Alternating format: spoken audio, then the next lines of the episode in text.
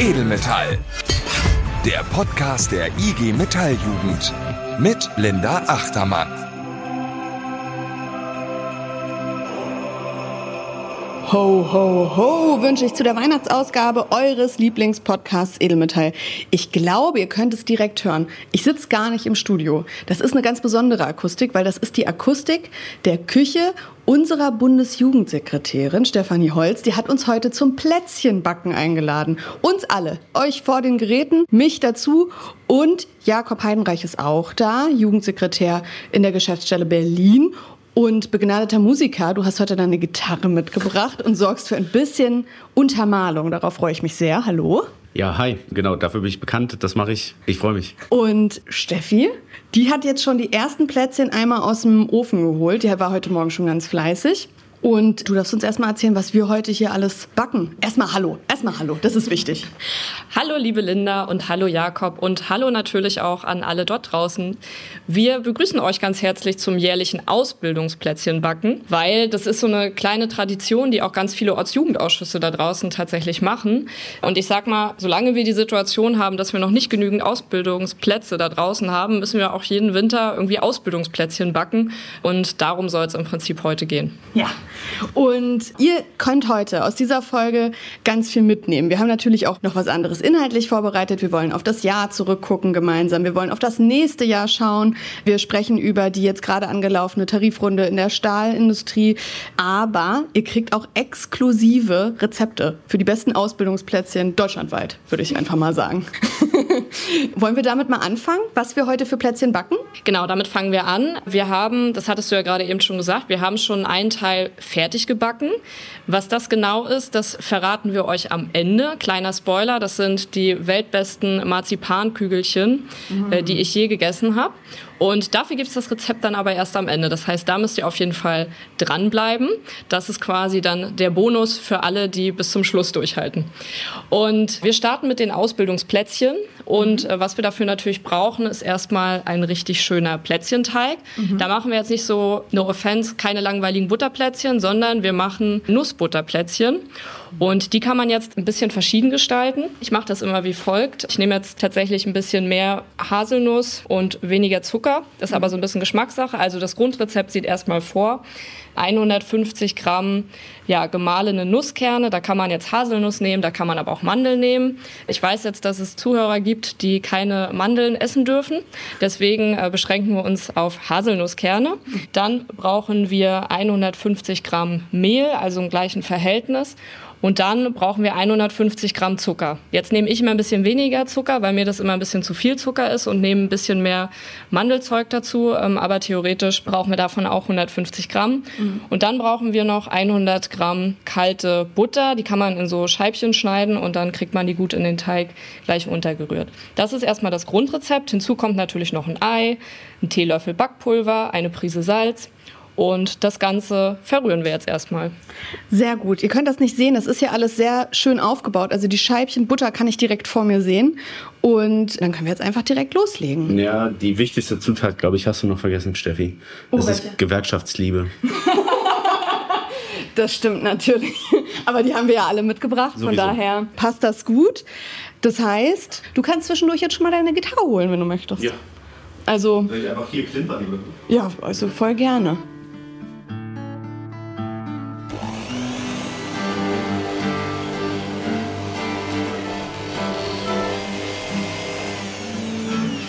Der Teig ist gemacht. Oh, ich stehe im Weg. So, jetzt schon mal alles vorbereitet? Sehr gut.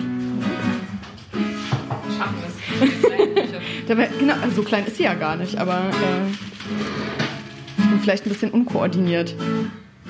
So, jetzt müssen wir den Teig ausrollen, wa? Den Teig müssen wir ausrollen. Dir war noch wichtig, eine Zutat zu nennen, die nicht dabei sein wird in diesen Keksen. Zimt. Zimt, warum nicht? Ich mag kein Zimt. Wir haben gerade schon festgestellt, das ist für die Weihnachtszeit fast ein bisschen problematisch und dabei liebst du Weihnachten so sehr und die Vorweihnachtszeit. Aber du hast, naja, wenn man sich seine eigenen Plätzchen backt, dann äh, geht das ja. Dann kann man das ja umgehen.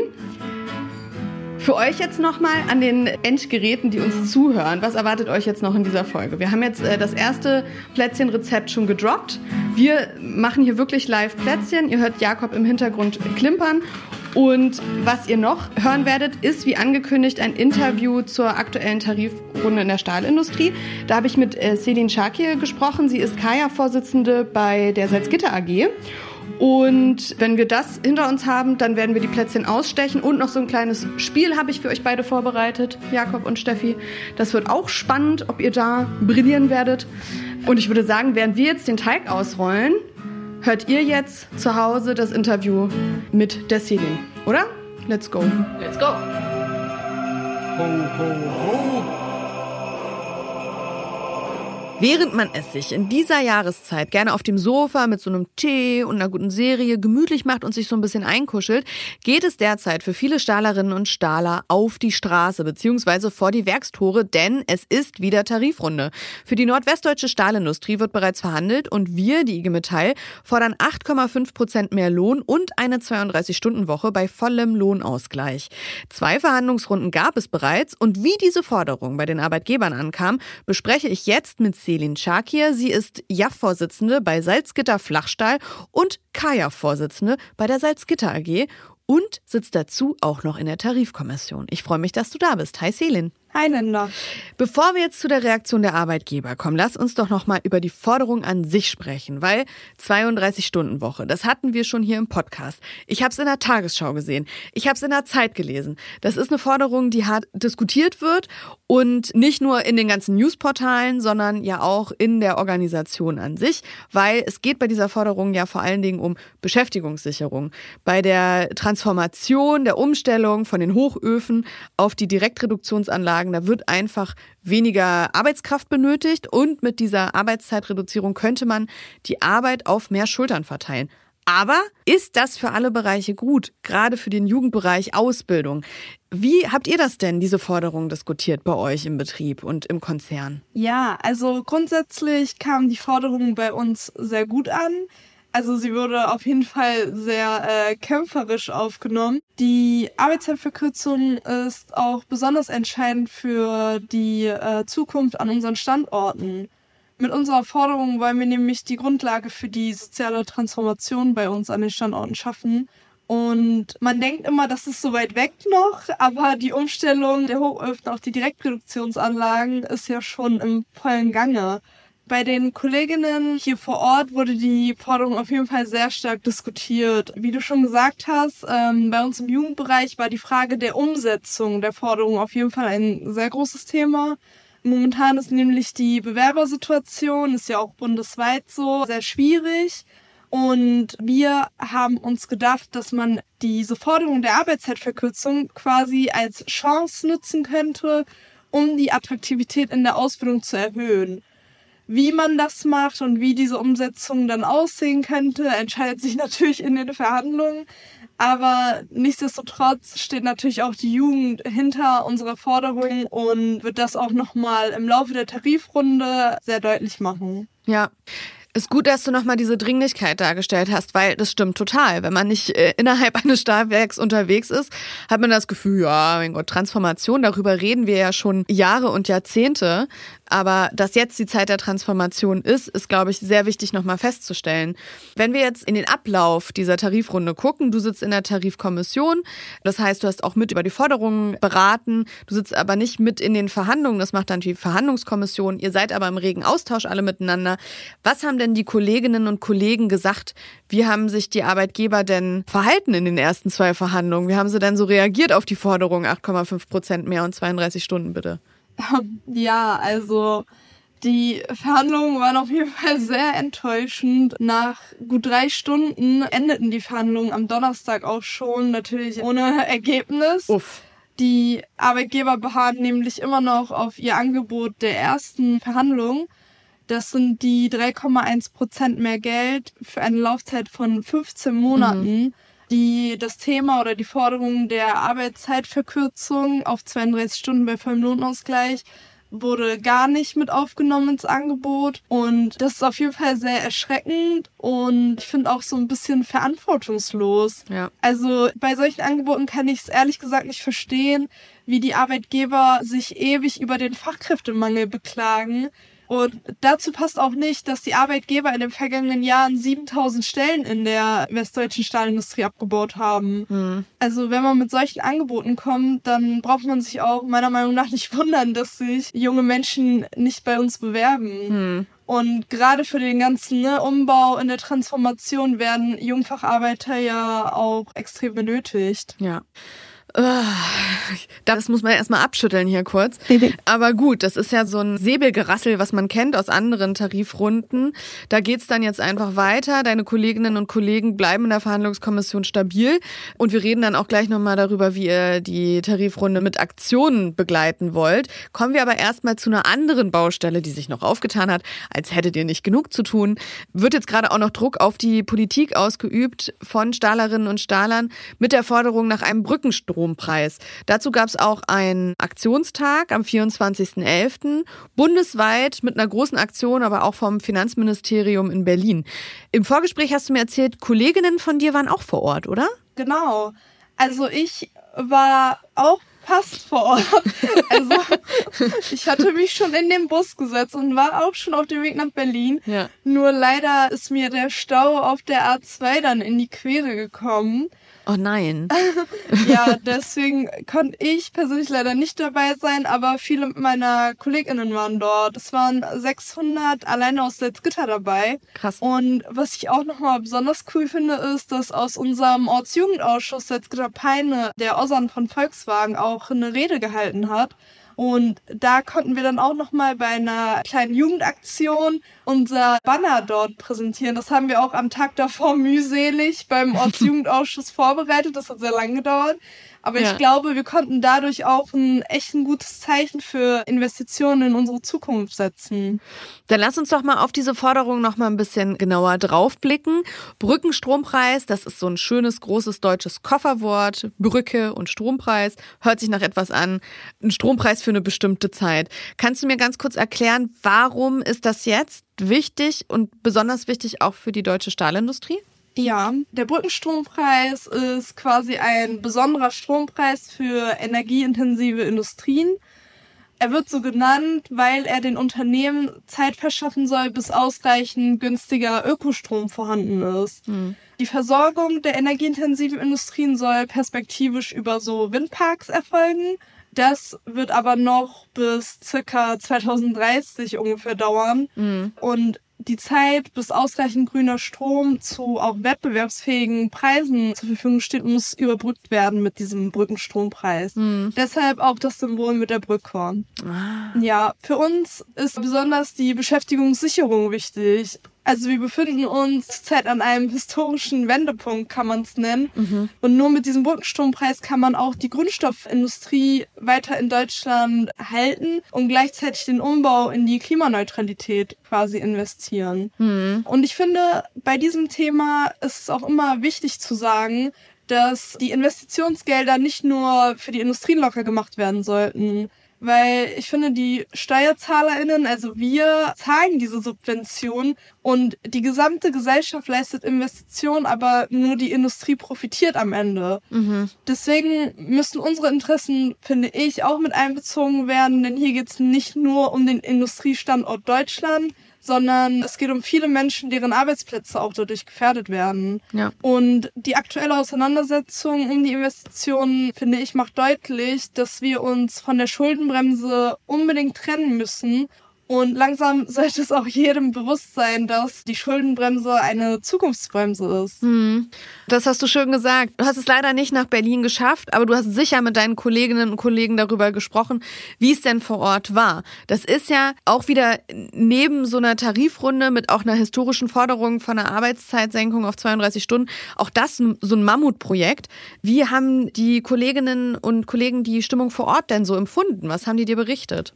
Ja, also die Stimmung vor Ort. Ich habe auch tatsächlich ein paar Bilder und Videos sehen dürfen. Mhm. Die Stimmung vor Ort hat mich irgendwie, also hat mich schon motiviert. Auch für die Tarifrunde cool. nehme ich da viel Kraft heraus, würde ich sagen weil ich es besonders cool fand. Es waren sehr viele Menschen dort, es waren sehr viele junge Menschen dort. Ich fand es auch cool, dass es eine Jugendrede gab, dass es Jugendaktionen gab und dass wir quasi da unseren Standpunkt nochmal zeigen konnten mhm. oder festmachen konnten. Nur jetzt liegt es natürlich am Staat und es liegt an uns, da weiterhin Druck zu machen. Druck zu machen, da knüpfe ich gleich an, weil die Friedenspflicht in der Tarifrunde endet ja jetzt zu Dezember. Das heißt, da können dann nochmal den Forderungen Nachdruck verliehen werden mit begleitenden Aktionen. Was habt ihr denn vor Ort bei euch geplant? Darfst du da ein bisschen was verraten? Ja, ich denke, ein bisschen kann ich das schon verraten. Wir werden in der Nacht vom 30. auf den 1. Dezember eine Aktion vor den Toren veranstalten. Dazu haben wir uns auch eine ganz coole Jugendaktion überlegt. Mhm. Und die wird auf jeden Fall echt groß, echt laut und sichtbar sein. okay. Zu viel will ich da jetzt auch nicht verraten, aber ich kann eins sagen, wir sind hüttenweit streikbereit. Richtig gut. Gut, bevor ich dich dann jetzt zu den ganzen Aufgaben, die jetzt vor dir liegen und deinen ganzen Kolleginnen und Kollegen entlasse, hast du jetzt nochmal hier bei Edelmetall die Möglichkeit, vielleicht nochmal deinen Mitstreiterinnen was mit auf den Weg zu geben. Vielleicht nochmal ein bisschen. Eine Parole hast du schon geliefert, vielleicht hast du noch eine im Petto. Ja, also ich würde gerne allen auf den Weg geben, dass wir gerade an einem Scheidepunkt stehen. Wir müssen diese Tarifrunde wirklich nutzen und wir müssen wirklich deutlich machen, was es heißt, für eine Zukunft der Stahlindustrie einzustehen. Dafür brauchen wir jeden und jede, wie bei jeder Tarifrunde auch. Und wir müssen deutlich machen, dass es um unsere Zukunft an den Standorten geht. Starke Worte von Selin Shakir. Danke dir für das nette Gespräch und viel Erfolg, sage ich hier. Glück auf, ich drück dir Daumen. Dankeschön. Ho, ho, ho. So, der Teig ist jetzt ausgerollt und wir können jetzt gleich die Plätzchen machen. An dieser Stelle nochmal Danke an Selin für das spannende Interview und die spannenden Einblicke jetzt auch zur aktuellen Tarifrunde in der Stahlindustrie. Und auch nochmal Shoutout an, sie hat jetzt von 600 Salzgitteranern, kann man glaube ich sagen, gesprochen, die bei der Kundgebung in Berlin waren. Insgesamt waren an dem Aktionstag zum Brückenstrompreis über 10.000 Kolleginnen und Kollegen auf der Straße und haben nochmal Druck auf die Politik ausgeübt. Ich finde, da können wir noch mal so einen kleinen Shoutout da lassen. Ja, danke schön an alle Kolleginnen und Kollegen, die da auch vielleicht bei nicht bestem Wetter irgendwie trotzdem draußen waren. Wir brauchen einen Brückenstrompreis, wir brauchen einen Industriestrompreis, um die energieintensiven Industrien hier im Land zu behalten, weil ich glaube, das ist auch im Sinne von der guten grünen Transformation, dass wir eben äh, auch gute Arbeitsplätze, gute Produktionsbedingungen hier im Land halten. Und da brauchen wir einfach ähm, vor allem eben für unseren Stahlbereich, aber auch für viele Kolleginnen und Kollegen im Chemiebereich jetzt einen Brückenstrompreis, einen Industriestrompreis, damit wir hier eben in Zukunft auch grünen Stahl produzieren können. Sehr gut. Das können wir so stehen lassen. Und dann machen wir uns jetzt weiter an die Plätzchen und an die Jahresnachbesprechung. Dann die Ausbildungsplätzchen. Die macht man natürlich so rund, genau. damit man das mit dem Original Ausbildungsplätzchen Stempel der IG Metalljugend auch bestempeln kann. Ja, das machen wir jetzt auch. Genau. Immer stempeln Immer. an der Uhr, die am nächsten am Arbeitsplatz ist. So Oder bei dem Keks, der jetzt hier am nächsten bei dir liegt. Wie habt ihr das Jahr denn empfunden? Ich hatte das Gefühl, es war ganz schön viel los. Drei Riesenveranstaltungen mit der Jugendkonferenz, dem Rise Festival und dem Gewerkschaftstag. Das erste Jahr nach Corona, wo man sich mal wieder sehen und anfassen konnte, auch so richtig bei Veranstaltungen. Aber wie war denn das Jahr für euch? Wer möchte anfangen? Steffi? Jakob? Ich kann anfangen. Ja, gerne. Genau, also du hast ja die großen Highlights im Prinzip schon benannt. Und ja, das Jahr war extrem voll, aber es hat auch einfach super viel Spaß gemacht. Also wir waren irgendwie die ganze Zeit unter Strom. Äh, da auch nochmal ganz herzliche Grüße und lieben Dank auch an mein Team, die das mit mir da irgendwie auch durchgezogen haben, weil das natürlich auch ganz viel Arbeit irgendwie im Hintergrund war. Hm. Ähm, und Da ist natürlich klar, das ist irgendwie eine fette Teamleistung. Und ich würde mal sagen, das hat sich auf jeden Fall gelohnt, weil wir haben das alle gebraucht nach Corona, nach der Zeit. Und ich glaube, das hat für viele junge Aktive auch gezeigt, dass die IG Metalljugend eben nicht nur abstrakt irgendwie an einem Bildschirm stattfindet oder nur im Betrieb, mhm. äh, sondern dass es eben darüber hinaus auch ganz viele Themen gibt, die man zusammen bewegen kann. Und dafür sind natürlich solche Veranstaltungen dann auch immer da, dass man eben auch ins Handeln kommt. Mhm. Und das wird dann natürlich die Aufgabe auch sein für die nächsten Wochen und Monate, weil zu tun gibt's genug. Ja. Ja, also fand ich auch, es war sehr viel los und tatsächlich ist das Jahr ja auch noch nicht vorbei. Ähm, ja. Wir zeichnen Ende November auf und ich habe noch das eine oder andere vor mir. Nach dem Gewerkschaftstag ist vor den Organisationswahlen mhm. und wir haben jetzt in Berlin das geschafft tatsächlich, dass wir einen eigenen Wahlkörper für alle Jugendlichen haben und da wird viel organisiert, dass jetzt dann auch in der nächsten Delegiertenversammlung, also dem Parlament, ähm, dass wir in den Geschäftsstellen haben sozusagen, Parlament der IG Metall Berlin, dass da ordentlich Jugendliche vertreten sind. Und das ist das, was mich jetzt gerade noch so ein bisschen umtreibt. Und ansonsten, ja, Rise Festival war auf jeden Fall eigentlich so das Jahreshighlight, fand ich. Mhm. Richtig gute Stimmung, tolle Leute. Und ich sage immer, die IG Metall Jugend ist meine Familie. Und so konnte ich meinem Oja auch mal zeigen, wen es noch so gibt außerhalb unseres Bezirks und wer da noch noch so rumläuft. Viele tolle Leute getroffen. Es ist einfach immer schön, wenn man mit der Familie raus zum Zelten geht und ein bisschen Musik nebenbei hört. Ja. Das hast du schön gesagt. Da habe ich ja gleich noch ein Spiel vorbereitet, da kann ich euch schon mal die Spielregeln erklären. Ich habe keinen Preis mitgebracht, aber es wird trotzdem ein bisschen spannend, weil wir haben ja dieses Jahr ganz viel erlebt. Und ähm, unter anderem gibt es ja eine neue Spitze in der IG Metall. Und ich habe von unserer neuen Vorsitzenden, von unserer neuen ersten Vorsitzenden, Christiane Benner, drei Interviewschnipsel rausgeholt, rausgesucht von drei verschiedenen Veranstaltungen. Einmal von der Jugendkonferenz mhm. im Februar diesen Jahres, dann vom Rise Festival aus dem Juni und dann nochmal vom Gewerkschaftstag. Die spiele ich euch alle gleich vor und dann müsst ihr erraten, wo hat sie es gesagt. Mhm. Sehr gerne.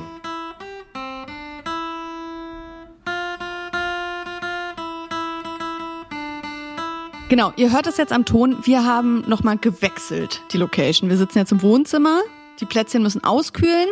Aber ich habe es ja schon angekündigt, ich habe für euch beide, Steffi und Jakob, ein kleines Spiel vorbereitet, wo wir nochmal das Jahr anhand von Zitaten von Christiane Revue passieren lassen können. Okay, ja. Und wir, wir sind ein Team oder ist es so kompetitiver Gedanke? Nee, wir sind hier bei der IG Metall-Jugend, wir sind ein Team. Ja. wir machen alles zusammen und es gibt nur die Ehre zu gewinnen und zu verlieren. Aber es ist, glaube ich, also ich habe lange gesucht, muss ich sagen. Und man kann es, glaube ich, relativ gut auseinanderhalten. Also ich glaube da sehr an euch. Wir fangen einfach mal mit dem ersten an. Das ist das eine Thema. Das zweite Thema, und das hängt aber auch damit zusammen, ist natürlich das Thema mehr Demokratie in der Arbeitswelt. Das ist das Erste. Mhm. Das Zweite. Wir sind immer super erfolgreich, wenn wir eine erfolgreiche Tarifpolitik für Auszubildende machen. Auch das ist hier eine Debatte, wo wir über Inhalte diskutieren. Da geht es über Dualstudierende, aber auch eben zu sehen, was könnte auch noch mal so eine richtig gute ähm, Forderung sein der jungen IG Metall, um die ganze IG Metall in Wallung zu bringen. Und jetzt kommt das Dritte. Tolle Stimmung, politische Inhalte, klares Bekenntnis gegen rechts. Das äh, ging schnell vorbei. So. Ja. Was waren nochmal die drei Anlässe? Also das letzte weiß ich sofort. Mhm. äh, das erste habe ich eine starke Vermutung, weil Stimme. Okay, also ich spreche es jetzt einmal aus. Nummer drei ist auf jeden Fall beim Rise Festival. Da ist es uns relativ einfach gemacht, weil man da natürlich im Hintergrund auch die gute Stimmung äh, des Festivals hört. Und das war relativ einfach. Das kommt aus dem Video, aus dem Aftermovie. Richtig, ganz genau. Weil es so wenig Originaltöne auch von vor Ort gab. Also wir haben ja keine kompletten Mitschnitte der Podiumsdiskussion gemacht. Deswegen blieb mir fast nichts anderes übrig. Aber es war auch zur Abgrenzung für euch gedacht, ne? Dass ihr jetzt wisst, hier diese drei Töne und das ist direkt das Rise Festival. Okay, das zweite haben wir schon mal abgespielt. Rise Festival, das können wir noch mal einmal hören. Tolle Stimmung, politische Inhalte, klares Bekenntnis gegen rechts. Sehr schön. Dann haben wir noch zwei Töne übrig. Wollt ihr die noch mal zum Refreshen hören oder seid ihr relativ? Ich glaube, ich bin sicher. Ja, Jakob, was meinst du, was war das erste? Das erste war Gewerkschaftstag. Da war Christiane Heiser.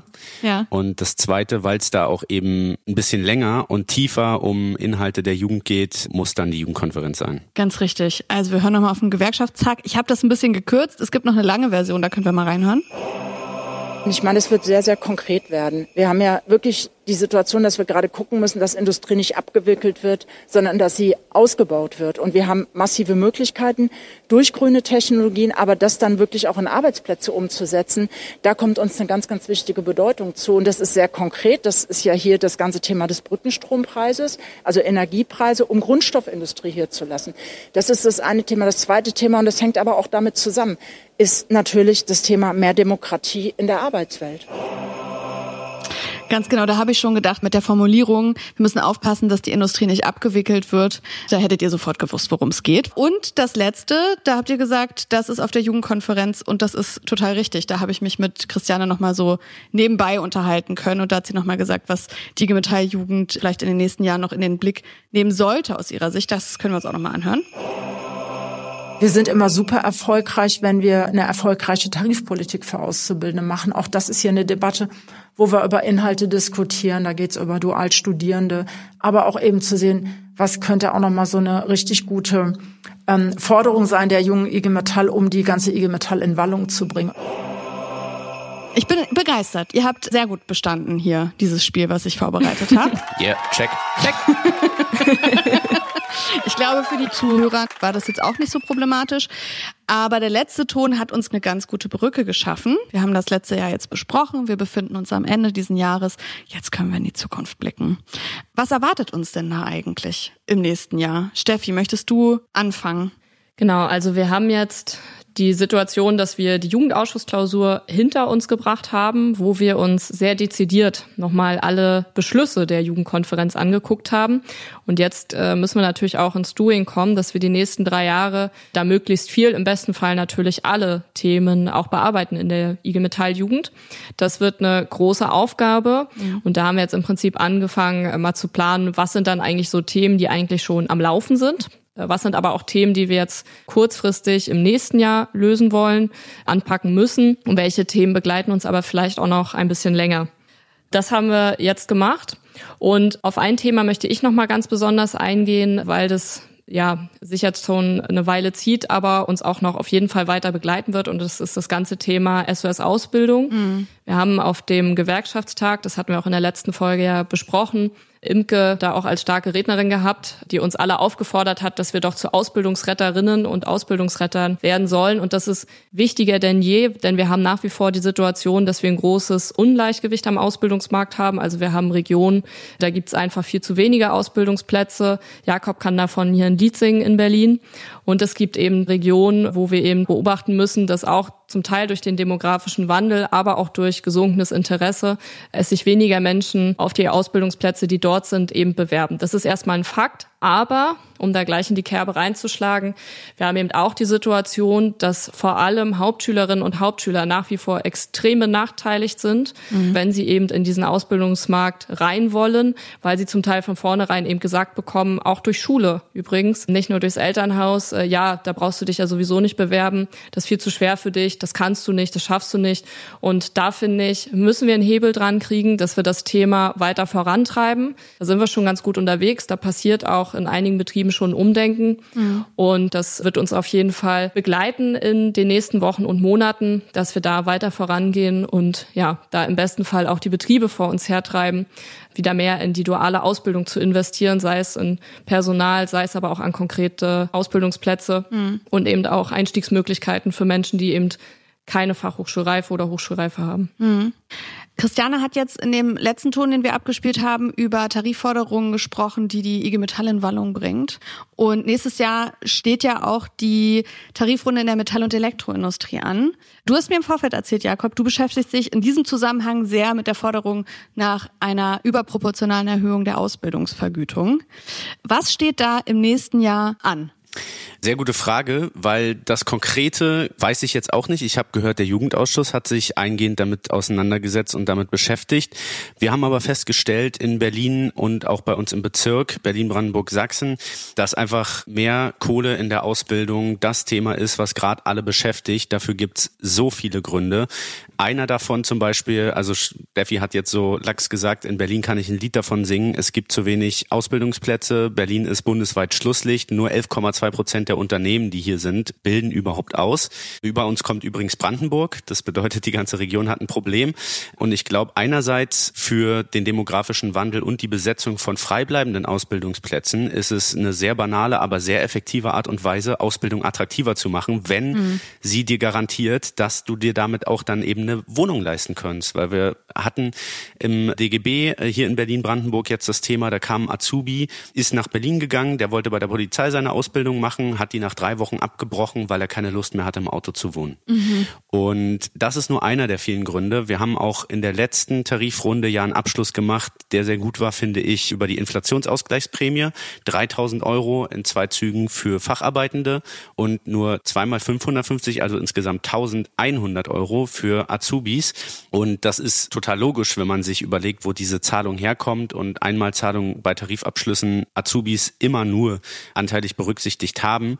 Aber jetzt, wo die Preise an vor allem halt Tankstellen, Supermarktkassen, bei Miete zahlen und in der Nebenkostenabrechnung für die Wohnung eventuell, das sind die Preistreibende und diese Sachen haben eine Sache gemeinsam, nämlich niemand fragt dich da, ob du nicht den Azubi-Rabatt haben willst. Steffi. Genau, ich würde da gerne noch ergänzen wollen. Also Jakob, du hattest das eben schon gesagt. Wir hatten nämlich unseren bundesweiten Tarifworkshop jetzt letzte Woche in der Nähe von Frankfurt. Grüße gehen raus an alle, die dabei waren.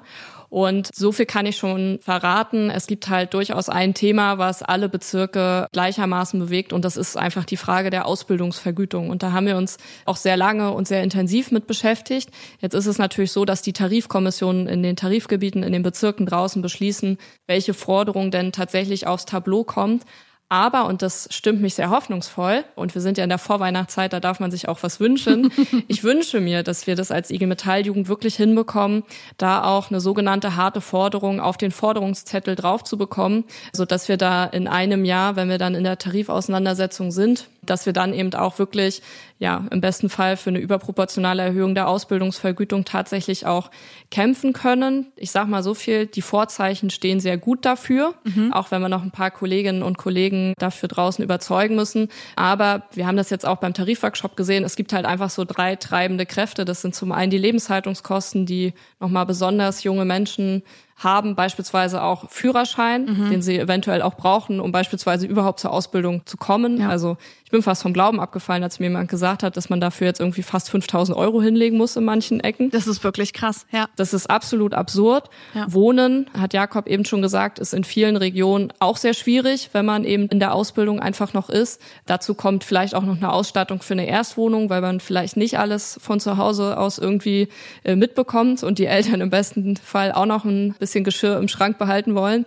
Das sind, wie gesagt, Kosten, die fallen vor allem bei jungen Menschen an. Dann ja. muss man feststellen, dass Auszubildende, wenn sie heute ja in die Ausbildung starten, einfach viel älter sind. Mhm. Also ist auch getrieben dadurch, dass viele Menschen eben mit Abitur in die Ausbildung gehen. Aber wir haben da ein Durchschnittsalter von 20 Jahren. Mhm. So hoch war es noch nie. Und wir haben rund ein Viertel aller, die in der Ausbildung starten, die schon über 22 Jahre alt sind. Mhm. So, und dann ist natürlich klar, dass man auch eigenständig leben möchte. Und da reicht natürlich für einige dann die Kohle an der Stelle nicht aus. Und gleichzeitig beobachten wir aber auch, dass die Anforderungen in der dualen Ausbildung auch in vielen Stellen einfach massiv gestiegen sind und junge Leute auch heutzutage ganz andere Skills schon mitbringen, auch in den Betrieben. Und deswegen sagen wir eben, es ist höchste Zeit, dass sich an den Ausbildungsvergütungen was ändert, mhm. weil wir haben auch noch mal zusätzlichen Druck bekommen durch eine MIDI-Job-Grenze, die dieses Jahr erhöht wurde auf 2000 Euro. Macht es für junge Menschen zum Teil eben auch attraktiv, erstmal irgendwie jobben zu gehen, mhm. wenn man sich da irgendwie mit einem gewissen ja, Lebensstandard, Geld schon irgendwie eingerichtet hat, dann ist es natürlich schwierig, in die duale Ausbildung wieder zu wechseln. Und all das nehmen wir, wie gesagt, mit und dann wünsche ich mir, dass wir da im nächsten Jahr richtig durchstarten können und da im besten Fall ein bisschen was bei der Anbindung oder ähnliches dann rausholen und da für die Ausbildungsvergütung erhöhen. Wenn wir bei Wünschen sind, hast du auch noch einen Wunsch, Jakob? Nee, ich würde mich da Steffi auf jeden Fall anschließen. Mhm. Äh, wir tun auch alles gerade schon dafür in Berlin, dass dieser Wunsch in Erfüllung geht. Äh, die Aktiven reden mit allen Azubis in ihren Betrieben, mit den Dualstudierenden natürlich auch und machen dort das Thema stark. Wir platzieren das auf jeder Jugend- und Auszubildendenversammlung und überall, wo ich schon war und wo wir das Thema platziert haben, wo wir gefragt haben, seht ihr das auch so? Braucht ihr das? War die einhellige Meinung, ja, auf jeden Fall, das ist das, was kommen muss. Und das ist das, wofür ich momentan jeden Morgen aufstehe, dass wir das durchkriegen. Dann würde ich die Runde auch nochmal komplett machen und mir auch noch was wünschen und nochmal einen Blick auf das kommende Jahr als Superwahljahr lenken. Wir haben viele Wahlen, die anstehen. Am 9. Juni wird nicht nur die Europawahl stattfinden, wo man übrigens auch ab 16 wählen darf. Das haben wir schon in einer vorigen Folge, ich glaube im Juni oder Juli, haben wir da eine sehr schöne Folge zu gemacht. Da könnt ihr gerne nochmal reinhören. Das wird gewählt. Es finden Kommunalwahlen gleichzeitig statt an diesem Wochenende in acht Bundesländern und außerdem wird im Herbst noch der Landtag in Sachsen, Thüringen und Brandenburg gewählt. Und wir haben alle gemerkt, wie stark rechte Parteien und konservative Parteien in den letzten Jahren auf dem Vormarsch waren. Also es wird sehr spannend. Das müssen wir nicht unter den Teppich kehren. Und da ist es auch an uns, da einfach einen Blick drauf zu haben und für die richtigen Sachen zu mobilisieren. So sage ich es jetzt mal vorsichtig. Damit sind wir eigentlich schon am Ende unserer Jahresabschlussfolge. Aber eine Sache fehlt noch. Du hast am Anfang versprochen, es gibt noch das Rezept für die besten Marzipanplätzchen worldwide. Das musst du nachliefern jetzt noch. Genau, das teile ich sehr gerne mit euch. Also ihr müsst euch vorstellen, das sind so kleine runde Kügelchen. Also man kann das natürlich auch ja in Plätzchenform packen. Wir haben es als kleine Goldkugeln gemacht. Und Achtung, Stifte gespitzt. Wir brauchen ein Ei, Größe M, 250 Gramm Marzipan-Rohmasse. Das gibt's in so kleinen Blöcken zu kaufen. Mhm. Ähm, Kleiner Fun Fact, die gibt's übrigens auch mit extra Protein für die Sportlerinnen und Sportler da draußen. Wir brauchen 60 Gramm Puderzucker, 30 Gramm Mehl, einen Teelöffel Schlagsahne, und ja, so ein bisschen essbaren Goldflitter. Da gibt's ähm, aber auch die Möglichkeit, äh, da alles Mögliche im Prinzip zu nehmen, um die Dinger dann am Ende zu verzieren. Mhm. Genau, jetzt muss ich noch ganz kurz was zum Rezept sagen, weil auch das ist nicht ganz trivial. Also erstmal alles natürlich abwiegen und so, ne? Ja. Kennen wir. Und dann packen wir das getrennte Eiweiß, Marzipan, Puderzucker und Mehl in eine Schüssel und verrühren das zu einer glatten Masse. Aha. Und dann ist es wichtig, dass man eben so kleine Kügelchen formt oder wie gesagt, das irgendwie in Form bringt, aufs Backblech legt. Und dann muss man im Prinzip nur noch einen Schritt machen. Und zwar müssen wir das Eigelb, weil wir haben ja die Eier vorher getrennt, wir müssen das Eigelb und die Sahne verrühren und damit im Prinzip die Kugeln bestreichen und dann kann man die noch so ein bisschen mit so Goldzeug, Glitzer verzieren. Mm. Oder man lässt sie einfach so, backt sie ungefähr 15 bis 20 Minuten und genau, dann sind die so wunderschön goldgelb und man kann sie vernaschen. Sehr schön, dann haben wir jetzt alle das Rezept. Das kommt natürlich alles in die Folgenbeschreibung. Das wird die längste Folgenbeschreibung der Edelmetall-Geschichte bis jetzt. Und da bleibt uns jetzt nichts anderes, als nochmal so ein Tschüss rauszuholen. Wir haben das schleifen lassen in letzter Zeit. Wir holen es jetzt nochmal raus. Wir haben uns ja mal auf besondere Art und Weise verabschiedet. Und heute möchte ich sagen, Bundesgartenschau für dieses Jahr 2023. Das könnt ihr nicht toppen. Kann, kann ich nichts mehr hinzufügen. ho, ho, ho, let it snow und wir sehen uns im nächsten Jahr. Genau, am 1.1. gibt's die neue Folge. Bis dann.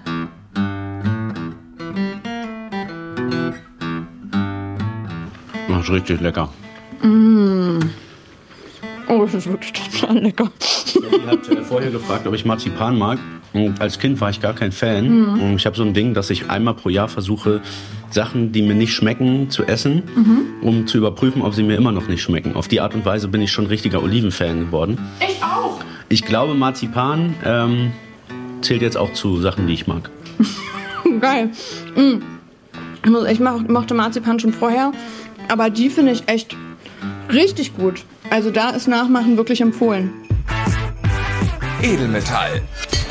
Der Podcast der IG Metalljugend. Gefördert vom Bundesministerium für Familie, Senioren, Frauen und Jugend.